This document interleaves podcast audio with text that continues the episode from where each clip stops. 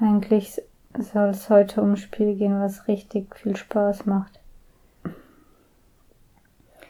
Aber ich bin ein bisschen zu müde, um das rüberzubringen. Ich hole mir eben einen Kaffee und dann kann es auch schon losgehen. Uff, ist so warm.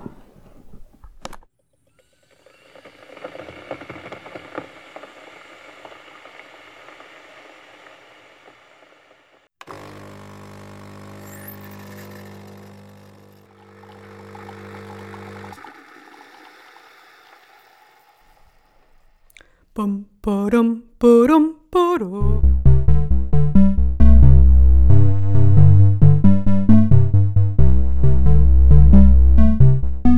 Games Uncoordinated. Hallo und herzlich willkommen zur dritten Folge von Games Uncoordinated. Ich bin Cordy. Nated. Ich bin Cordula. Und heute geht es um ein Spiel, das richtig viel Spaß macht. Ein Spiel, das schon ein paar Jahre, ich glaube vier oder so, auf dem Buckel hat. Und ein Spiel, das auf jeden Fall eines meiner Lieblingsspiele ist, wenn es darum geht, gemeinsam mit Freunden gemütlich eine Runde zu kochen. Es geht um das gar nicht mal so unbekannte Spiel Overcooked.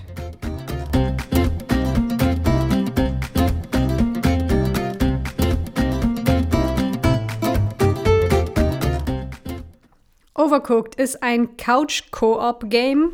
Hä? Aber was ist ein SpongeBob? was soll ich sagen? Hab nicht verstanden. Couch-Koop. Also. Hä? Aber was ist denn Couch-Koop? Gut, dass du fragst. Ein Co-op, also Cooperative Game, ist ein Spiel, das man mit mehreren Menschen, mit Freunden zum Beispiel, gemeinsam spielen kann. Die Spezifizierung des Couch Co-op Games beschreibt ein Spiel, das man an ein und demselben Ort auf einem Rechner gemeinsam spielen kann. Im Vergleich zu Spielen, die man über LAN oder das Internet gemeinsam spielt. Genau. Veröffentlicht wurde Overcooked 2016. Inzwischen gibt es auch seit, äh, ich glaube, zwei Jahren einen zweiten Teil.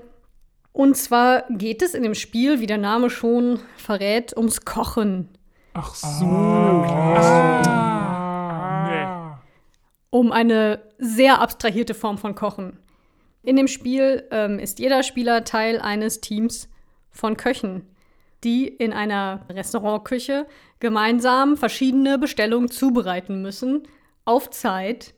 Entweder einfach miteinander gegen die Zeit oder in zwei Teams gegeneinander. Dabei steuern also die SpielerInnen jeweils einen Avatar mit einer kleinen Kochmütze und einer niedlichen Schürze. Davon gibt es ganz unterschiedliche und im Laufe des Spiels werden immer weitere Köche freigeschaltet. Ähm, was fürs Gameplay überhaupt keinen Unterschied macht, einfach nur optisch irgendwie eventuell dem einen oder anderen Vergnügen bringt. Ähm, und die sind bunt gemischt. Es gibt äh, Menschen und Tiere verschiedenster Art.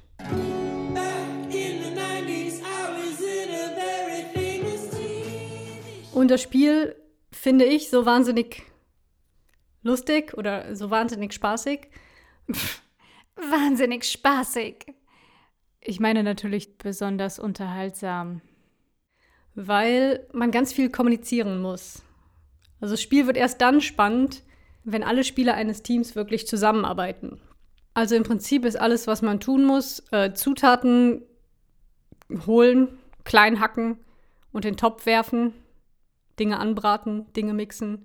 Also ja, Zutaten irgendwie bearbeiten, zusammenfügen und warten, bis das Essen fertig gekocht oder gebraten oder gebacken ist.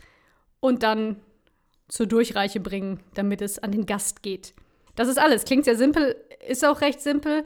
Und man könnte das Spiel theoretisch auch als einzelner Mensch vor sich hinspielen. Also chop, chop, chop, chop, chop, pick up, move and drop. Chop, chop, chop, chop, chop. Pick up, move and drop. Aber das wäre sehr langweilig, denn wirklich lebendig wird das Spiel dadurch, dass man als Team zusammenarbeitet und die Aufgaben entsprechend sinnvoll verteilt. Es ist also Teamwork gefragt. Das heißt, in sehr, sehr vielen Leveln muss man nach und nach rauskriegen, wie verhalten wir uns als Team, um möglichst viele Bestellungen in möglichst wenig Zeit fertig zu bekommen Das heißt, es macht nicht jeder einfach sein Ding und jeder bereitet seinen einzelnen Burger oder seine einzelne, seine einzelne Suppe zu, sondern idealerweise teilt man sich das auf, sagt also hier, äh, was ist ich, der Paul, der hackt die Tomaten und die Susanne, die äh, kümmert sich darum, dass die in den Topf kommen und nicht, nicht anbrennen oder ähnliches. Minus 5 Diversitätspunkte für die Wahl der Vornamen in diesem Beispiel. Genau, also so teilt man die Aufgaben auf. Das wird dann aber in den einzelnen Leveln noch schwieriger, weil sich in den Leveln Ebenen und Bereiche verschieben und dadurch nicht immer für jeden und jede erreichbar sind, sodass man dann vielleicht nicht das ganze Level lang die gleiche Aufgabe hat, sondern die hin und her tauscht und eben ganz viel miteinander reden muss. Also der Schlüssel zum Erfolg in diesem Spiel und im Prinzip das Fazit der Folge kommt jetzt äh, nach fünf Minuten, ist Kommunikation. Nur dadurch kann man die Level wirklich gut meistern und nur dann macht das Spiel wirklich Spaß. Also, wenn man dann ruft, ich brauche hier unbedingt noch eine Zwiebel, will man natürlich, dass die Leute reagieren und nicht jeder gerade mit seinem eigenen Ding beschäftigt ist. Das heißt, es wird ähm, jedenfalls, wenn ich das spiele, viel gerufen, viel geschrien, sich auch mal angemotzt, sich auch mal aufgeregt, sich auch mal am Controller abreagiert, sich auch mal gestritten, sich auch mal eine Beziehungspause gegönnt. Ähm, aber insgesamt macht es richtig Bock. Ich finde, das Spiel macht echt süchtig. Und das kommt von mir, der Person, die ähm, in ihrem Leben, glaube ich, dreimal am Herd stand. Das ist ganz witzig, weil das Spiel tatsächlich die zwei Dinge, die ich im echten Leben weder mag noch kann, mir irgendwie sympathisch macht. Nämlich einerseits Kochen in Anführungsstrichen. Warum in Anführungsstrichen? Dazu komme ich gleich. Und andererseits Autofahren. Und drittens Teamplay. Denn zwischen den einzelnen Leveln in der Levelauswahl fährt man mit so einem kleinen Bus durch die Gegend. Und das, selbst das macht Spaß, weil das Spiel einfach sie, sieht niedlich aus. Es ist so eine niedliche, sehr bunte 3D-Grafik. Und in der Levelauswahl kann man dann schön mit dem Bus immer gegen ähm, Bäume fahren, die so rumwobbeln. Alles ist wobbelig und niedlich. Und ähm, Wobbel, wobbel, wobbel. Wobbel, wobbel, wobbel, wobbel. Wobbel, wobbel, wobbel,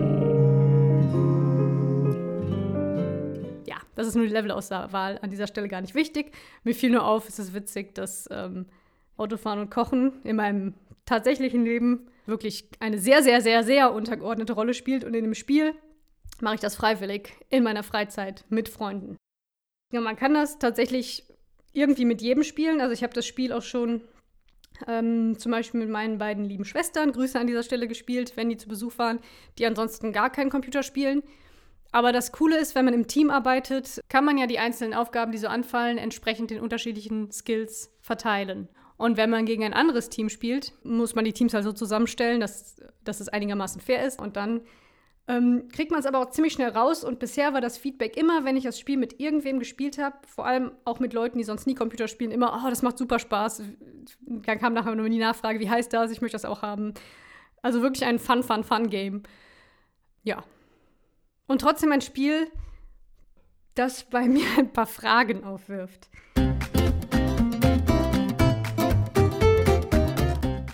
Also, ich habe eben gesagt, man muss in dem Spiel kochen, in Anführungszeichen. Warum in Anführungszeichen? Also ich habe eben noch mal bei Wikipedia nachgeschaut. Da steht tatsächlich, ähm, Overcooked wäre ein Kochsimulator oder es würde Kochen simulieren. Und das finde ich schon sehr gewagt, das zu behaupten. Wenn Overcooked ein Kochsimulationsspiel ist, dann sind die Katamari-Spiele auch ein Aufräumsimulator und Tetris eine Maurersimulation.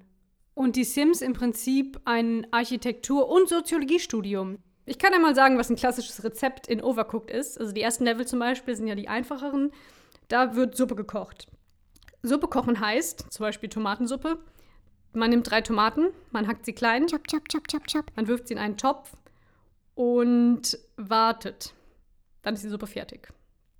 Das gleiche kann man dann wahlweise auch mit drei Zwiebeln machen, für eine Zwiebelsuppe oder mit drei Pilzen für eine Pilzsuppe. Wenn Kochen so einfach wäre, dann würde ich ja kochen. Man muss in diesem Spiel also nichts würzen und gar nichts. Die Suppe ist, ich weiß nicht, wo die Flüssigkeit der Suppe herkommt, auf jeden Fall, es gibt keine Gewürze. Raffiniert sind die Rezepte wirklich nicht. Ich glaube, es gibt kein einziges Rezept, was man so nach Kochen könnte und dann noch genießen, außer vielleicht in den Leveln, wo Sushi zubereitet wird. Weil da ja, so viel ich weiß, tatsächlich nicht viel gewürzt wird und man tatsächlich einfach den rohen Fisch und den Reis und ähm, die Algenblätter zusammenbastelt. Also, realistisch ist das nicht gerade und ich finde es witzig, dass es dann tatsächlich als Kochsimulation bei Wikipedia drin steht. Das heißt, kochen lernen konnte ich mit dem Spiel leider nicht. Da wurden meine Hoffnungen sehr schnell niedergeschmettert. Ähm, also ich würde nicht essen gehen wollen in einem Restaurant, das von einem Overcooked-Team betrieben wird. Überraschenderweise sehen das aber die virtuellen Gäste in den Overcooked-Restaurants sehr anders. Denn die Teller kommen immer komplett leer gegessen zurück. Man sieht nur noch quasi Soßenreste. Das ist ein Traum, die muss man dann auch spülen, das ist klar. Finde ich ein bisschen lustig, dass das in dem Spiel drin ist, einfach so die nervigste aller Aufgaben. Also es wird nicht vernünftig gekocht, es wird nie sauber gemacht, es gibt keine Getränke im Restaurant, es wird nicht gekellnert, aber ans Spülen haben sie gedacht und zwar per Hand in einer Restaurantküche. Ja, diese Aufgabe übernimmt dann entweder derjenige, der so ein Überflieger ist, dass er sich langweilt während des hektischen Levels, oder äh, kleiner Tipp, wenn ihr mit jemandem spielt, der noch sehr unbeholfen ist bei der Steuerung und im Prinzip bei, bei allem, was er da in dem Spiel tun muss und hauptsächlich im Weg rumsteht, dann äh, sagt ihm doch, dass er die wichtige, ehrenvolle Aufgabe des Spülens bekommt. Abgesehen davon, dass das Essen fürchterlich fad schmecken muss bei Overcooked, also es ist wirklich so, ähm, sagen wir mal, sehr deutsche Küche. Also so richtig, richtig schön totgekocht. Well, it is called overcooked. Und dann nach Allmann-Style extra wenig gewürzt. Mit, ja, höchstens Salz und Pfeffer und Maggi. Und in Overcooked nicht mal das. Immerhin, was bei den Gerichten an Gewürzen und Spannung und Raffinesse fehlt, das äh, findet sich in der Location wieder. Denn das, was da nicht nur den Köchen und Köchinnen, sondern auch den Gästen der Restaurants geboten wird, das ähm, würde ich jetzt gut gemeint als Eventküche verbuchen. Da führen Hauptverkehrsstraßen mitten durch die Restaurantküche. Da müssen die Gäste auf Eisschollen irgendwo am Nordpol hocken und zusehen, wie Köche am laufenden Band im Eismeer ersaufen. Da findet man sich schon mal auf einem fahrenden Truck irgendwo auf dem Highway wieder oder halt im lodernden Höllenfeuer. Auf jeden Fall sind die Locations eigentlich immer hektisch und stressig und auch ganz schön gefährlich. Also im Prinzip das Gegenteil von dem, was man normalerweise vielleicht erwarten würde, wenn man sich einen gemütlichen Abend im Restaurant vorstellt an dem man ja vielleicht auch schon mal ein wichtiges Geschäftsessen, ein sehr persönliches Gespräch, einen Heiratsantrag oder einen Breakup geplant hat. Oder? Geht man, geht man schick essen, um mit jemandem Schluss zu machen? I don't know. Jedenfalls könnte das in einem Overcooked-Restaurant schwierig werden. Hat aber auch jetzt, wo ich darüber nachdenke, durchaus Sketchpotenzial. Außerdem tragen die fraglichen Restaurant-Locations total zur Abwechslung im Spiel bei. Also erfüllen diese unterschiedlichen Themes ja alle eine wichtige Aufgabe und es ist gut, dass sie im Spiel sind. Außer die Eislevel, die hätten sie echt weglassen können. Oh Gott, ich bin so verzweifelt an den Eisleveln. Äh, meine Lieblingslevel waren die in den Raumschiffen. Aber ihr werdet sehen. Vielleicht, falls ihr es ausprobiert. Kommen wir nun zum Elefant in der Küche. Thema Hygienebedingungen. Verderbliche Zutaten wie zum Beispiel Fisch, die unverpackt in alten Holzkisten verwahrt, auf dem Fußboden abgelegt oder sogar quer durch die Küche über den Highway oder reißende Flüsse geworfen werden, sind ein weiterer Grund für mich, mir das Kochen lieber nicht von diesem Kochsimulationsspiel beibringen zu lassen. Ansonsten finde ich diese Handhabung aber völlig okay und sehe da vielleicht sogar Anlass für eine Spielerweiterung, in der einem so neben den schon vorhandenen Ratten auch hin und wieder so ein Typ vom Gesundheitsamt in die Küche schneit. Und den muss man dann täuschen oder ablenken oder abwehren. Chop, chop, chop, chop, chop. Was ja eine nette Zusatzaufgabe für den oder die Spülende wäre. Aber das geht jetzt alles vielleicht ein bisschen weit. Also höre ich jetzt auf damit und erzähle lieber, was der Tiefpunkt ähm, meiner Overcooked-Karriere war. Und zwar trug es sich zu vor anderthalb Jahren, als es gerade meine Hauptfreizeitbeschäftigung war, dieses Spiel zu spielen. Es war um Weihnachten rum und es wurde die ganze Zeit Overcooked gezockt. Ich war besessen von dem Spiel. Wie gesagt, ich finde, es macht süchtig. Dann kam meine geliebte Schwester zu Besuch, der ich das Spiel gezeigt hat, die das Spiel auch ganz, ganz toll fand, mit der ich auch eine Runde gespielt habe. Ähm, ja, aber selbst der eifrigste Koch muss zwischendurch mal auf Toilette. Ich bin auf Toilette gegangen, kam wieder und meine Schwester sagte, sie hat äh, eventuell, also aber sie kann nichts dafür, jedenfalls äh, der Spielstand ist weg. Und ich war im finalen Level. Das ist eine Geschichte, die wahrscheinlich einige von euch oder die, die die Gamer unter euch auch schon erlebt haben mit anderen Spielen. Das war richtig hart. Es war Weihnachten, das Fest der Liebe, das Fest der Familie. Ich wollte meiner Schwester nicht böse sein, aber ich musste mich sehr zusammenreißen, als sie dann auch noch behauptete, das Spiel hätte nicht nochmal extra nachgefragt, bevor der Spielstand gelöscht wurde. Wie das so üblich ist bei kleineren Spielen, gibt es nicht verschiedene Spielstände, sondern wenn man im Hauptmenü auf Neues Spiel klickt, wird quasi der alte Spielstand gelöscht. Aber nicht ohne nochmal nachzufragen. Ja. Ich habe das Spiel tatsächlich dann irgendwie ein halbes Jahr oder so nicht mehr gespielt, bevor ich nochmal von vorne angefangen habe. Und wir haben dann auch tatsächlich ungefähr drei Monate lang Funkstille gehabt, nicht mehr miteinander geredet. Weihnachten ist ausgefallen. Aber inzwischen kann ich drüber lachen, fast. Und wir, ich bin jetzt wieder ihre Schwester vermutlich noch traumatischer als dieses Erlebnis für mich war, ist es jedes Mal, wenn hier Overcooked gespielt wird, bei mir zu Hause, für meine Katze. Es ist tatsächlich so, dass mir erst nach ein paar Mal Spielen klar geworden, ich mich immer gewundert habe, wo sind denn die Katzen hin? Ich habe zwei Katzen, wie man vielleicht aus meinem anderen Podcast weiß. Ähm, mir ist erst nach ein paar Mal Spielen klar geworden, dass eine meiner Katzen inzwischen getriggert wird von der Startmusik von Overcooked. Und sich unter das Sofa verzieht. Und dann da für eine längere Weile nicht mehr rauskommt und ängstlich unterm Sofa verharrt. Ähm, weil ich, glaube ich, immer ein bisschen laut werde bei Overcooked. Ich muss sagen, da fallen Schimpfwörter, ich erhebe meine Stimme, ich zeige Emotionen, die ich sonst ähm, für mich behalte oder zumindest meiner Katze gegenüber nicht äußere deshalb, ähm, ja, muss ich mich inzwischen mal sehr zusammenreißen beim Overcook-Spielen, um meine Katze nicht weiter zu retraumatisieren.